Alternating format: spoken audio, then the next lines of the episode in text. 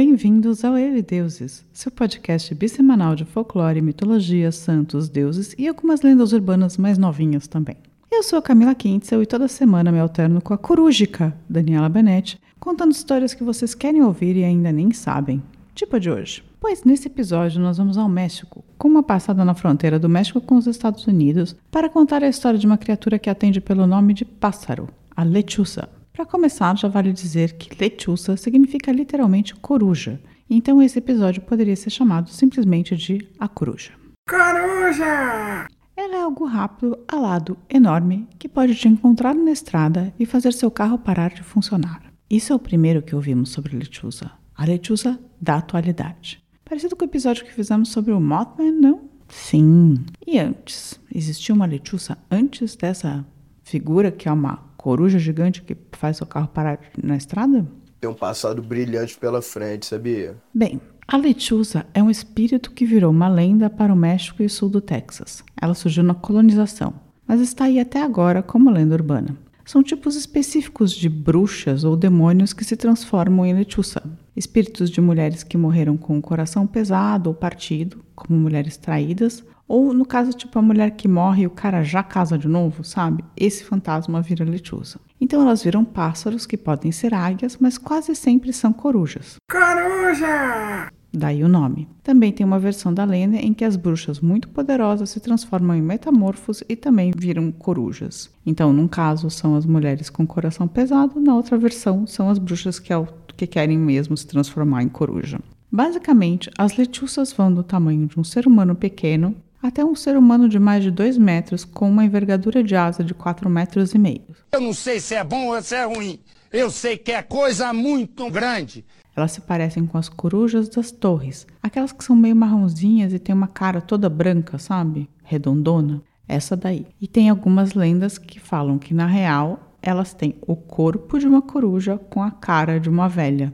Imagina que graça encontrar uma coisa dessas à noite. Que coisa horrorosa! Como são as bruxas que dão origem à lechuza, não existe lechuço. As práticas tradicionais do México, como as de curandeiras, foram transformadas pelos colonizadores em bruxaria, o que o povo acabou por fim abraçando e viraram com os cultos das bruxas. Só para explicar que bruxa aqui é aquela bruxa mexicana, não a bruxa europeia do tipo Wicca. Ela tem mais a ver com a nossa benzedeira, sabe? É aquela pessoa que tá na, que sabe dos, das poções, assim, de fazer as beberagens, de rezar para curar coisas. É mais benzedeira e curandeira do que bruxa especificamente. É, nós que voa, bruxão. Mas além de parar carro na estrada e assustar as pessoas, o que, que a Letícia faz? Vamos lá. A Letícia é conhecida por ficar fora das casas quando um casal está tendo uma briga, esperando que alguém saia, em geral o abusador. Então ela pega essa pessoa e o leva para o seu covil e o devora. Eu curti, nesse caso ela é legal, né? Tipo, ela pega a pessoa que é o abusador e mata abusadores. Justo! Mas em outros casos não, nem sempre ela é boazinha assim. Por exemplo, quando você se sente bem seguro em casa, mas a lechuça tá a fim de te devorar, ela pode fazer sons como de um bebê chorando para te convencer a sair de casa. Quando você sai, ela te cata e ela é bem forte, ela consegue carregar um homem, né, de tamanho adulto para o seu covil no voo, só nas patinhas e e te devora. Então, não saia correndo por qualquer barulho de bebê que você ouvir fora de casa, ok? Ela também pode imitar um assobio humano. Se você responder de volta assobiando ou imitando assobio, ela conseguirá te rastrear e te levará embora. Nunca assobie de volta por um assobio desconhecido, amigo. Aqui é cultura. E para se livrar da lechuça? Se ela tipo te escolheu e você quer se livrar dela, como você faz? Rezar ajuda contra ela ou dar sete nós em uma corda e colocar na porta da sua casa para evitar que ela entre. Você também pode contratar uma curandeira que, em geral, vai te dar uma mistura de sal e pimenta chile para você jogar na cara da criatura caso ela apareça. Eu fiquei pensando, acho que nesse caso spray de pimenta também deve resolver, né? Afinal de contas, você jogar pimenta chile na cara dela, você também pode atirar na lechuça. Então, para os armamentistas de plantão, nesse caso, se você a matar a tiro, você nunca achará o corpo de um pássaro, mas talvez ache uma velhinha baleada em cima de uma árvore. Credo! E tem também uma versão que diz que se você tentar atirar na lechuça, a bala volta para você. Então, eu não te aconselharia a atirar numa lechuça, no caso, tipo, Não é bom nem que a bala volte para você, nem você encontrar uma velha morta, balhada em cima de uma árvore. Ah, as letícias podem mudar o tempo também, e muitas vezes elas são vistas durante as tempestades. E tem um outro tipo de coisa que ela faz que já vimos por aqui. Se ela gritar fora da casa de alguém, ou se a pessoa ouvir esse grito de coruja, lechuça, fora de casa, alguém da família vai morrer. Assim como no nosso episódio das Banshee. Olha quanta coisa igual. Os romanos também ligavam a morte a gritos de coruja. E os gregos tinham as arpias, que eram mulheres aladas assustadoras. Então, você pensar, tá meio no imaginário, né? De quase todos os povos, essa coisa do ser alado e do grito desse animal, né? Noturno, tá ligado à morte.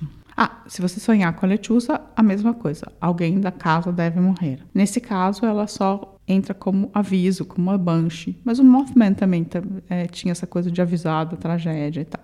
E é isso. Essa foi a história da lechuça, que você aprendeu o que é e como se livrar. É uma mulher mexicana que começou na época colonial e ainda se apresenta como uma lenda urbana em que ela pode fazer um carro parar do nada porque está com muita fome ou imitar a voz de um bebê para você sair de casa. No caso de ir para o México ou sul do Texas, já sabe, nunca subir de volta e ande com sal e pimenta no bolso. Se alguma velhinha alada se aproximar, taque a mistura na cara dela.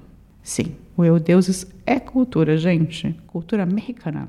Agora, se você já encontrou uma lechuça e quiser contar pra gente, escreva para contato@eudeuses.com.br. Se você souber outras maneiras de se livrar dessa stalker alada com talento de dublagem, pode mandar uma mensagem no Facebook ou no Insta ou deixar um recado no YouTube. Agora, se você quiser saber mais sobre lendas mexicanas como essas, a gente aconselha o de sempre. Vai ler uns livros. Tenha uma boa semana e beijos. Tchau. Será que o sol sai pra um voo melhor? Eu vou esperar. Talvez na primavera o céu clareia, vem calor. Vê só o que sobrou de nós e o que já era. Em colapso o planeta gira. Tanta mentira aumenta a ira de quem sofre mudo. A página vira o som delira. Então a gente pira e no meio disso tudo. Tamo tipo passarinho. Soltos a voar, dispostos a achar